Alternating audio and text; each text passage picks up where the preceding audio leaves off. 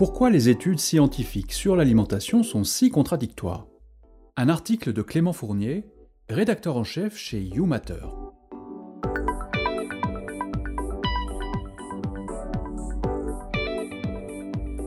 Pourquoi les études scientifiques en matière d'alimentation se contredisent-elles souvent? Pourquoi les recommandations évoluent? Et comment s'y retrouver? Explication. Quiconque a déjà essayé de se renseigner pour savoir ce qu'il devrait ou non manger pour sa santé s'en est déjà rendu compte, on trouve des informations qui disent tout et son contraire. Un jour, vous lirez que le gluten est à éviter, et le lendemain qu'il n'y a aucune raison de s'en inquiéter. Un jour, vous lirez que la viande est cancérigène, et quelques mois plus tard, une étude affirmera qu'il n'y a aucune raison de réduire sa consommation de viande. Parfois, le sucre est pointé du doigt, parfois c'est le gras.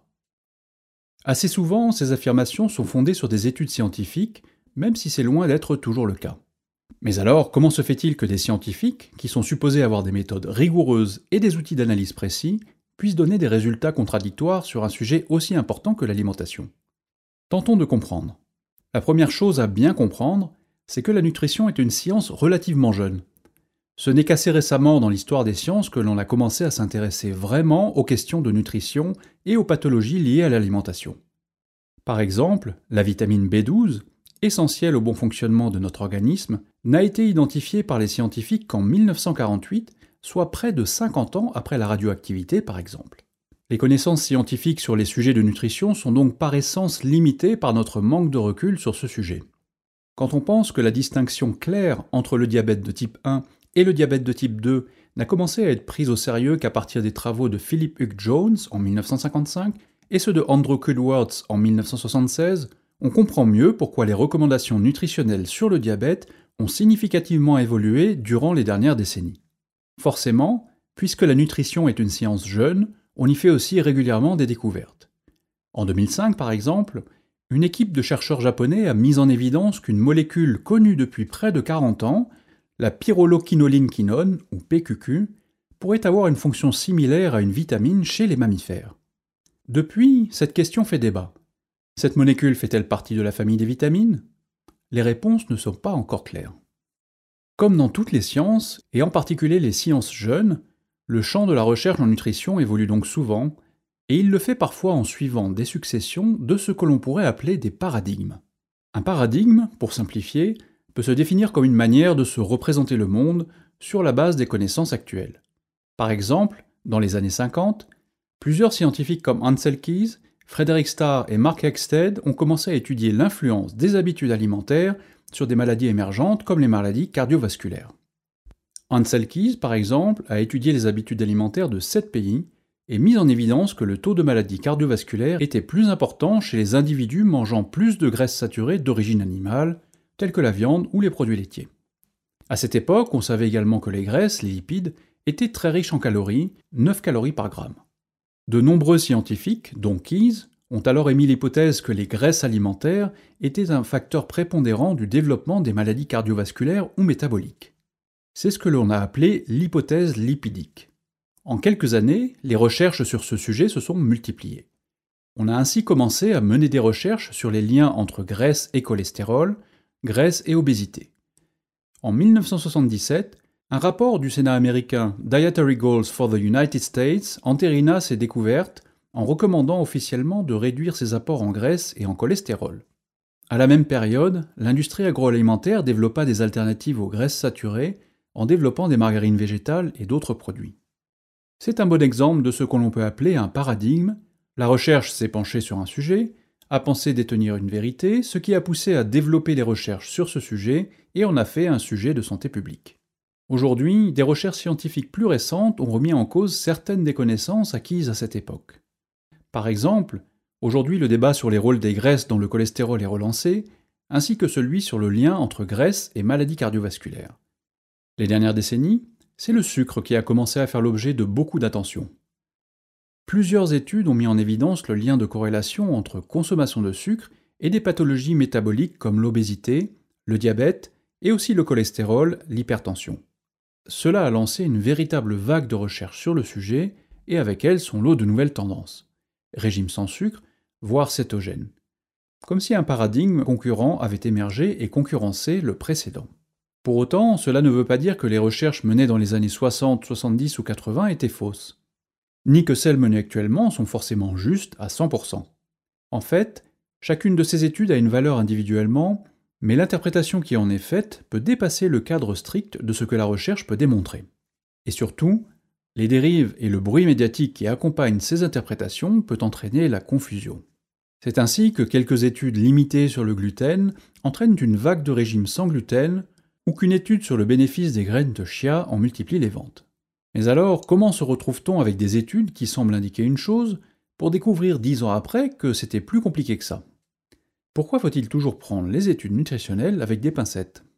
L'une des grandes difficultés de la science nutritionnelle, c'est qu'il est extrêmement difficile de faire des mesures précises des causes et des effets. Prenons à nouveau le gras comme exemple. Si le gras contient 9 calories par gramme, et qu'on constate que les individus qui mangent plus de graisse sont plus souvent soumis au surpoids que les autres, et qu'ils développent plus de maladies cardiovasculaires, alors il est à première vue logique de penser que le gras est à éviter. Mais cette conclusion est limitée par plusieurs problèmes ou biais. Le premier biais, c'est que le constat initial n'identifie pas de causalité mais une corrélation. Ceux qui mangent plus gras ont en moyenne plus de maladies cardiaques. Soit. Mais peut-être que cela n'a rien à voir avec le gras. Peut-être que ceux qui mangent plus gras font aussi souvent moins d'activité physique, et peut-être que c'est cela qui cause la maladie cardiaque. Peut-être qu'ils fument plus, ou qu'ils mangent moins de légumes, et que le problème est là. Établir une corrélation permet rarement d'identifier une cause unique ou précise. C'est un biais caractéristique des recherches en nutrition car elles sont souvent des études dites observationnelles.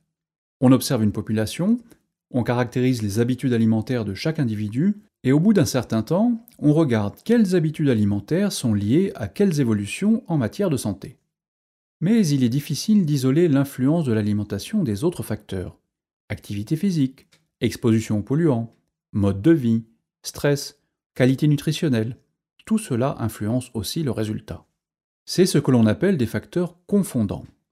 Parfois, les scientifiques utilisent des outils statistiques pour normaliser ces facteurs externes mais il reste difficile d'avoir un résultat 100% clair.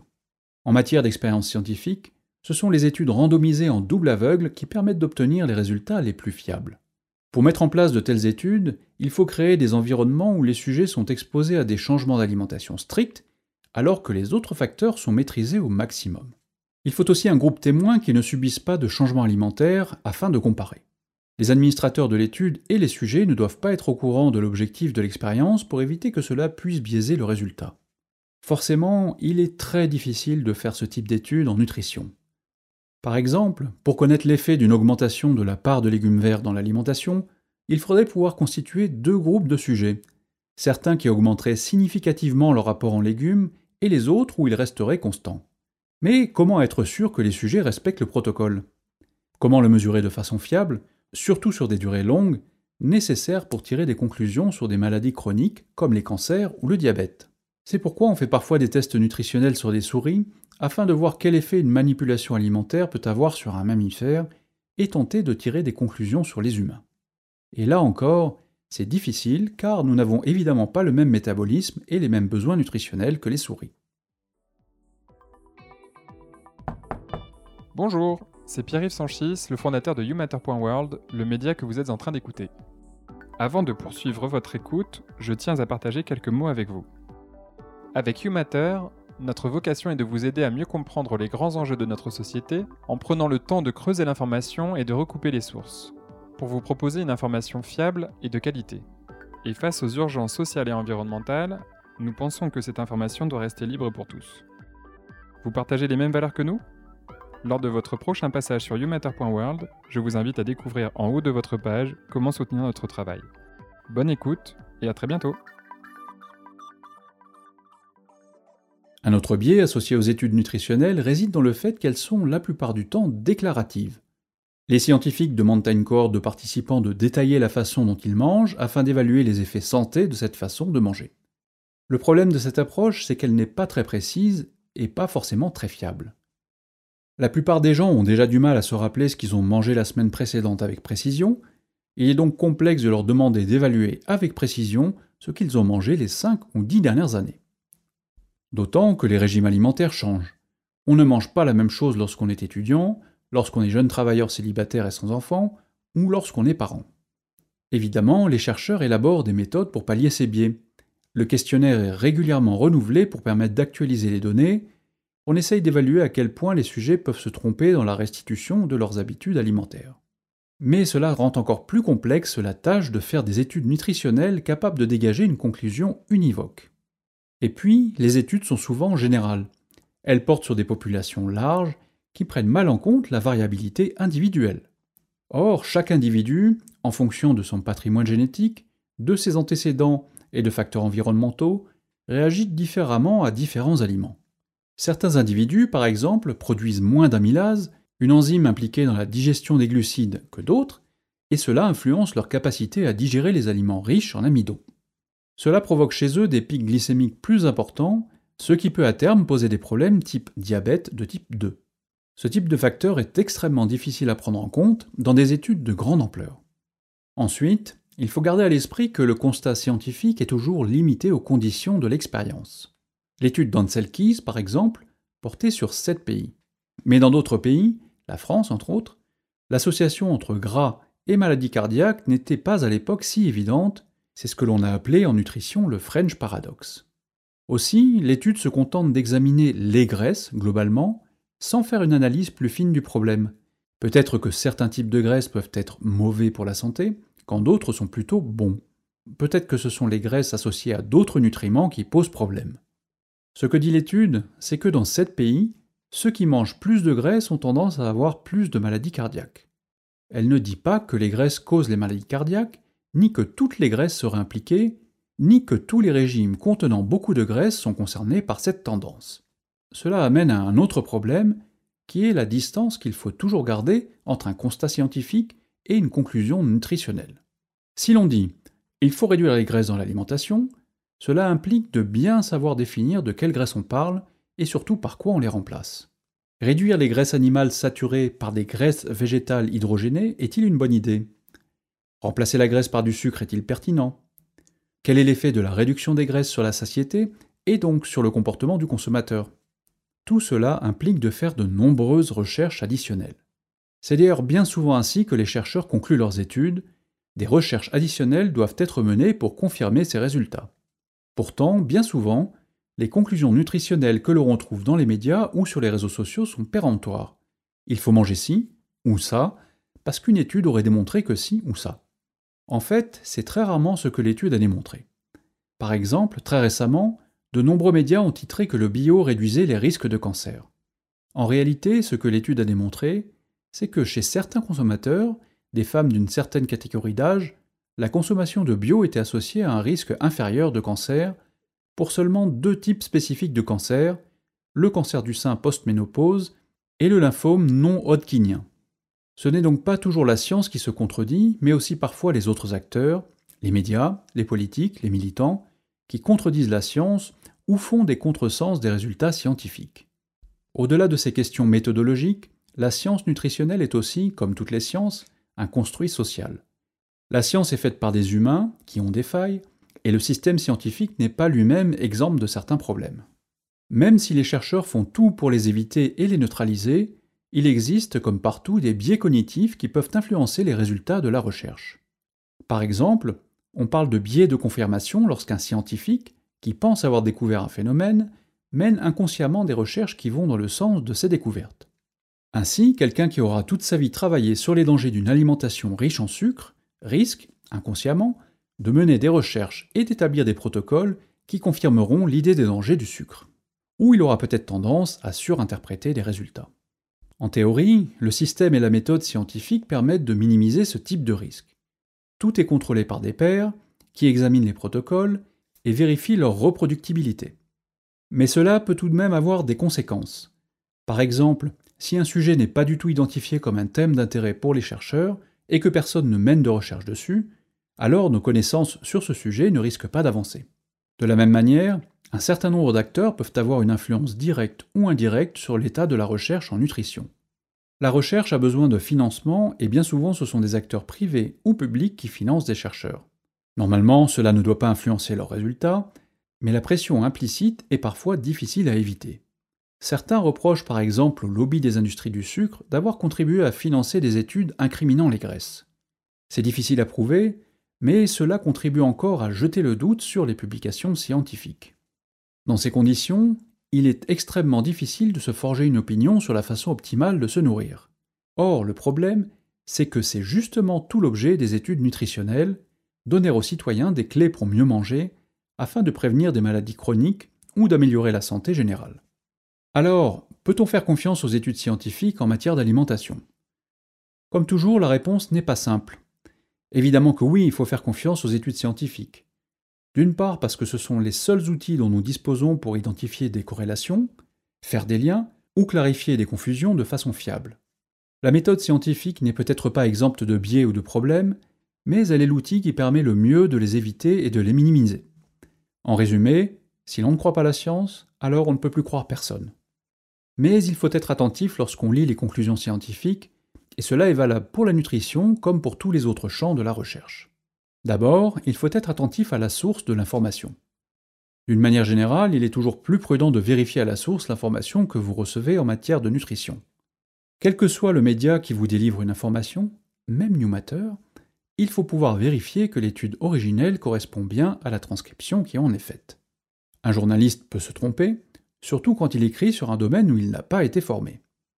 Même lorsqu'une figure d'autorité, telle qu'un docteur, un prix Nobel ou un nutritionniste, affirme qu'il faut ou ne faut pas manger tel ou tel aliment, il faut pouvoir vérifier sur quelle étude il se base pour l'affirmer. Et s'il n'y a pas de source, c'est déjà un signe que l'information est à prendre avec des pincettes. Et quand on parle de sources, il s'agit évidemment d'études scientifiques publiées dans des revues à comité de lecture. C'est ce qui garantit que le protocole est solide et que le chercheur a respecté une méthode fiable pour parvenir à ses résultats. Ensuite, il faut se méfier des études uniques. Une étude avec un protocole bien spécifique peut arriver à des conclusions différentes d'une autre sur le même sujet si le protocole est un peu différent. C'est ce qui fait tout l'intérêt de la science identifier l'influence des variations. On sait par exemple que manger des morilles est très toxique si elles ne sont pas assez cuites. Un seul petit facteur, le temps de cuisson, peut tout changer. C'est la même chose pour n'importe quel aliment, le moment où on le mange, la quantité, les aliments avec lesquels on le mélange, l'activité physique qui entoure le repas, tout cela fait changer le résultat. C'est pour cela qu'une seule étude, avec des paramètres particuliers, est rarement le bon outil pour établir un cas général. Le mieux est donc de se fier à ce que l'on appelle des méta-analyses. Ce sont des études qui analysent plusieurs études sur un même sujet, parfois des dizaines ou centaines d'études, et visent à dégager une sorte de consensus ou faire l'état de l'art sur une problématique. Si, sur 100 études sur un aliment, 95 indiquent qu'il est associé à une augmentation de la prévalence de telle maladie, alors les résultats peuvent être sérieusement pris en compte. En revanche, les méta-analyses, quand elles portent sur des études aux méthodologies très différentes, peuvent avoir tendance à rendre les corrélations moins visibles, ce qui rend plus difficile l'interprétation des résultats. Enfin, il faut avoir conscience que plus la science nutritionnelle avance, plus l'on prend conscience que les mécanismes nutritionnels et métaboliques sont complexes. Le sucre est-il mauvais pour la santé? Tout dépend. Quel sucre? En quelle quantité? À quel moment? Et chez quelle population? Cela dépend. Même chose pour les graisses, la viande, le soja et tout le reste. De ce fait, les discours simplistes, péremptoires et radicaux reflètent rarement l'état de la connaissance scientifique, qui, elle, est souvent très prudente. Les régimes miracles, les méthodes très exclusives sont rarement étayées par les études scientifiques. Par exemple, les méthodes comme l'alimentation dissociée, les régimes détox ou les jeûnes purifiants sont bien souvent totalement déconnectés, voire contradictoires par rapport aux réalités scientifiques. D'un autre côté, certaines tendances, comme l'intérêt récent pour le microbiote intestinal, partent parfois de certains constats scientifiques, mais tendent aussi à aller au-delà de ce qui est réellement prouvé. Cela ne veut donc pas dire qu'il faut être doctorant en sciences nutritionnelles pour comprendre les recommandations alimentaires que l'on entend dans les médias, les magazines ou même les institutions officielles. Mais cela veut dire qu'il faut être capable de prendre un peu de recul et que cela vaut parfois le coup d'essayer d'aller un peu plus loin que les gros titres aguicheurs que l'on lit parfois, ça et là, et qui nous invitent à transformer radicalement notre façon de manger. En général, la plupart des scientifiques sérieux en matière de nutrition s'accordent à dire qu'il n'existe pas de méthode miracle. Une alimentation variée, équilibrée, riche en légumes et en fibres, avec un apport suffisant en lipides essentiels et avec le moins possible de produits transformés est généralement l'approche la plus largement approuvée par les études scientifiques.